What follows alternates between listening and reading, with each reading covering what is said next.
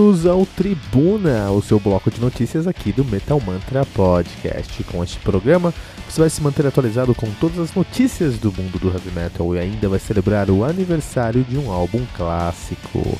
Você também pode participar desse episódio enviando um áudio para a gente com o nosso link mágico, que é o bit.ly barra contato Metal Mantra, bit.ly barra contato Metal Mantra. Não deixe de fazer parte do Metal Mantra, o podcast onde o metal é sagrado.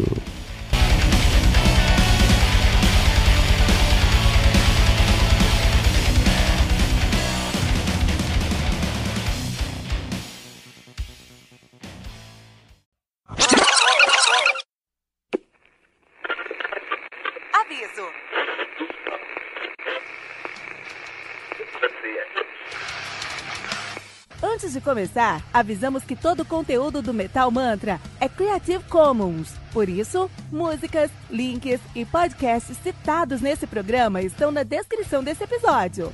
E caso você ouça algum barulho estranho durante esse episódio, não se assuste. Isso acontece porque eu estou gravando esse programa na rua. Só mais uma mágica que o Encore FM fez acontecer.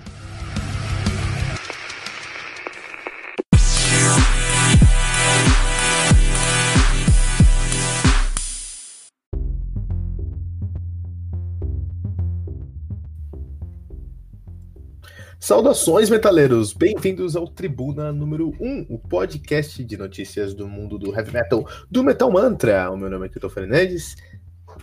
Meu nome é Fernando Ferrarese. Hoje, dia 26 de agosto de 2019, a gente vai falar um pouquinho aí sobre uma treta do Michael Ackerfeld com Ig Malmsteen. Olha, as tretas do metal, melhor, melhor jeito de você começar um programa de notícias são com os babados do heavy metal. E Fernando, 26 de agosto de 2019, também conhecido como véspera do meu aniversário, me responde, uma, responde uma coisa. Onde que você estava em 2014?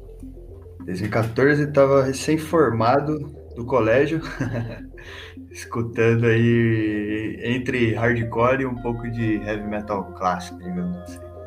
Olha aí, cara. Mas muito mais hardcore. então isso me diz que você é uma, um, um bebê, uma criança, tem muito futuro pela frente, porque em 2014 eu já estava formado há 10 anos. Olha só que bagunça. Eu me formei em 2004, me senti um velho agora. Não, pô, faz parte dessa experiência. Senti o cheiro de naftalina subindo.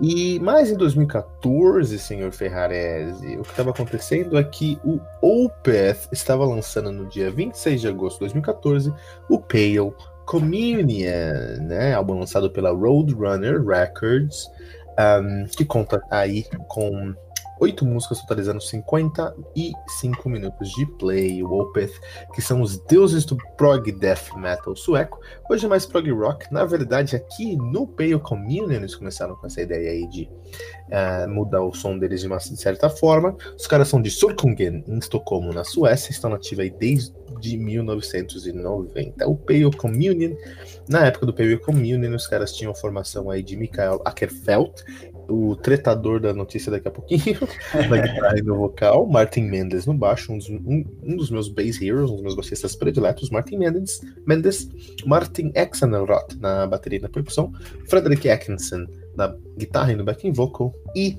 Joachim Svalberg na, no, teclado no, back, no teclado e no backing vocal também. Você gosta de Opeth, Fernando? Gosto, cara, gosto muito de Opeth, de todas as fases da banda, inclusive. É nesses momentos de transição aí, eu teve um pessoal, uns amigos aí que criticaram um pouco, acharam que eles estavam se perdendo, mas eu aceitei muito bem e gosto e escuto muito até hoje, inclusive. Ah, isso é muito verdade. O Opeth, eles têm essa hum, pegada porque assim, eles conseguiram mudar a sonoridade deles durante a carreira deles de uma maneira muito competente. É muito difícil, muito difícil. Acho que a coisa mais difícil que uma banda pode fazer é mudar a sua sonoridade e manter a competência. Na maioria das vezes as bandas mudam sonoridade e ficam uma bosta. Vídeo Metallica, vídeo outras bandas aí. Mas o Opeth eles conseguiram manter a qualidade assim, mas isso tudo eu acho que é grande mérito do Michael Lockerfeld, que é um dos gênios do heavy metal, certo? Ah, concordo plenamente, cara. Eu acho ele muito diferenciado e a gente vê vários gênios aí que conseguem sustentar essas mudanças no estilo da banda E eu acho que a gente tem que atribuir sim o peso para eles, porque é difícil, é fácil perder, na verdade, né? Esses caras conseguem manter toda uma estrutura aí. Ah, é muito verdade isso. O, uh, a gente falou esses dias, alguns dias atrás, estava fazendo uma lista aí, uma lista nossa no WhatsApp sobre como, é, quais são os gênios do heavy metal. O Michael Lagerfeld estava encabeçando a lista juntamente com o Maynard, juntamente com o Steven Nilsson e uma outra galera, essa galera que vai aparecer aqui no Tribuna, eventualmente. Nesse, nesse, esse álbum aqui foi um álbum que você chegou a escutar, você chegou a acompanhar ou não, passou pelo seu radar? Não, escutei com certeza, escutei a discografia toda dos caras aí, sempre, e tô sempre variando entre os álbuns dos mais antigos aos mais atuais, porque eu acho que eles têm é, algumas músicas para alguns momentos que eu gosto muito, assim, então são, tô sempre rodando, o Opeth não sai dos meus playlists, cara. Ah, sim.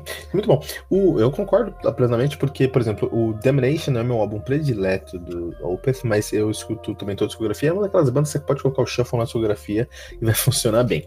O Pale é. Communion de 2014, Senhor Ferrarese, ele teve ali. Ele foi o segundo passo nessa empreitada de, de suavizar o som dessa, trans, dessa, dessa transição entre um prog death metal, sim. Você que tá ouvindo o Tribuna no Metal Mantra e não conhece Opeth, os caras faz, fiz, começaram fazer um prog death metal muito, muito cabeçudo, muito pesado.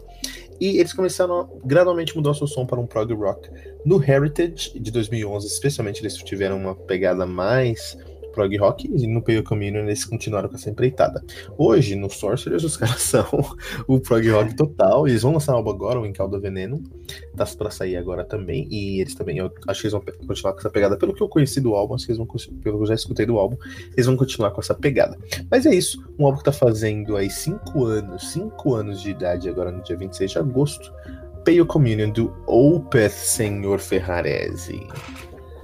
Muito bem, cara. Agora a gente vai falar um pouco aí sobre essa tretinha, entre aspas, aí do Michael Ackerfeld com o Malmsteen. Mas na verdade o que que acontece? O Ackerfeld falou aí que ele ficou entusiasmado é, na época, lá em 1985, do Malmsteen, de um compatriota dele, né, do Malmsteen ter sido eleito lá o melhor guitarrista do mundo na época. E para muita gente até hoje o Malmsteen é um gênio ainda da guitarra, né? Ele é referência para muita gente. Só que o que o Walkerfeld diz aí é que, putz, ele só veio fazendo bosta, cara. desde mil, pro Walkerfeld, desde 1988, lá do álbum Odyssey. Então ele, ele fala que, meu, ele tem uma relação de amor e ódio com o Malmsteen, porque ele acha o cara genial, só que o cara não acorda pra vida, ele tá sempre aí fazendo bosta. E tudo isso começou por causa desse álbum recém-lançado aí, o Blue Lightning, né? Que é, dizem que é um álbum de blues, mas que, meu, palavras do próprio frontman do Opeth aí, é absurdamente horrível o álbum.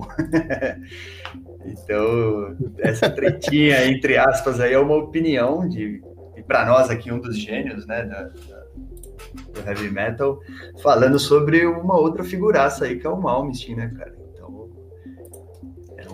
O, blá blá blá do heavy metal. Aí. É, são os babados do metal. Mas acho que a gente tem que começar. A gente tem que dar nome aos bois aqui. Primeiramente, você acha, você se considera o Malmsteen um dos melhores ou o melhor guitarrista do mundo, sim ou não? Eu não, cara. Ok. Eu também não. Eu acho que ele é. Eu acho que ele é, é. muito bem a imagem dele, mas não melhor. Por que você não acha isso? Cara, na verdade, assim, eu acho que tem seu valor, obviamente, mas eu acho que pela, pela época, pelo ano, literalmente, assim, ele foi vanguarda de alguns estilos ali, alguma coisa do tipo. Então ele teve. É, ele tem o mérito de estar no momento, de ter tido visão para fazer algo diferente, ter tido opinião para fazer algo diferente. Só que, putz, isso foi ficando para trás e talvez ele se perdeu realmente um pouco, assim, porque eu não sei se você teve curiosidade de escutar esse último álbum dele aí, esse ah, não, Lightning. Eu escutei e, re, e resenhei aqui no, no Metal Man. É, e puta, cara, eu vou falar pra você que eu pensei em parar várias vezes, realmente, porque o som tá muito difícil de escutar, cara. É até difícil falar se é ruim, porque eu achei tão confuso, mas. Né? Então acho que é isso, sabe? Acho que ele tem. O Malmsteen, ele, ele, acho que ele foi ali realmente um Guitar Hero para uma galera numa época, mas ele foi deixando de ser, na verdade.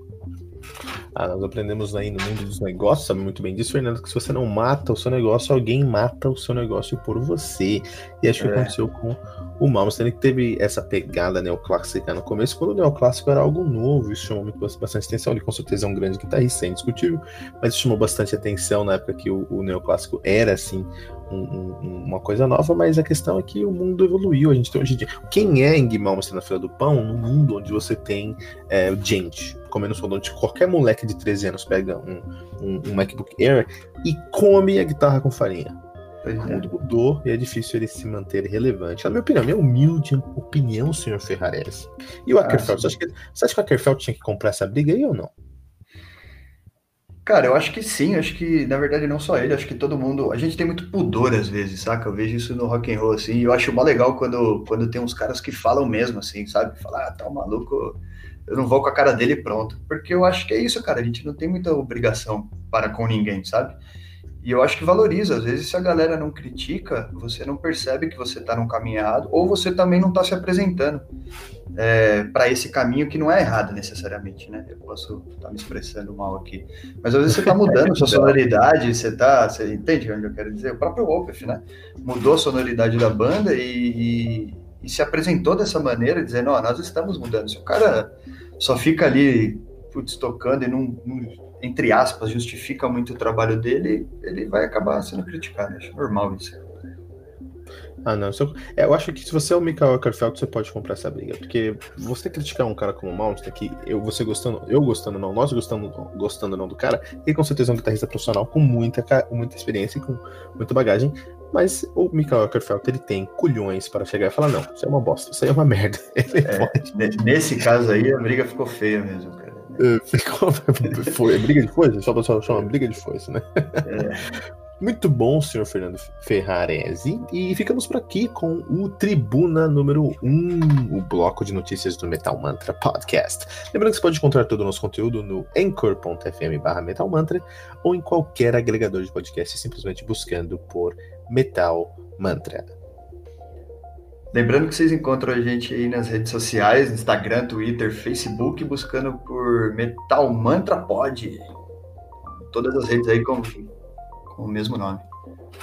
E você pode mandar suas perguntas, comentários e sugestões no nosso link mágico, que é o bit.ly, bit.ly, barra Contato Metal Mantra. Clica nesse link, você vai abrir uma janelinha de áudio, faz uma conta rapidinho e manda um áudio pra gente pra aparecer aqui no nosso bloco de notícias semanais usando a hashtag, hashtag Metal Mantra.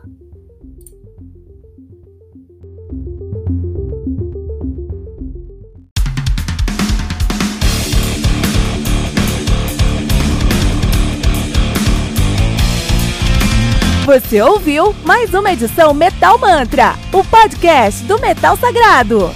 Apresentação: Kilton Fernandes. Não deixe de compartilhar a palavra do metal compartilhando esse episódio, usando a hashtag Metal Mantra.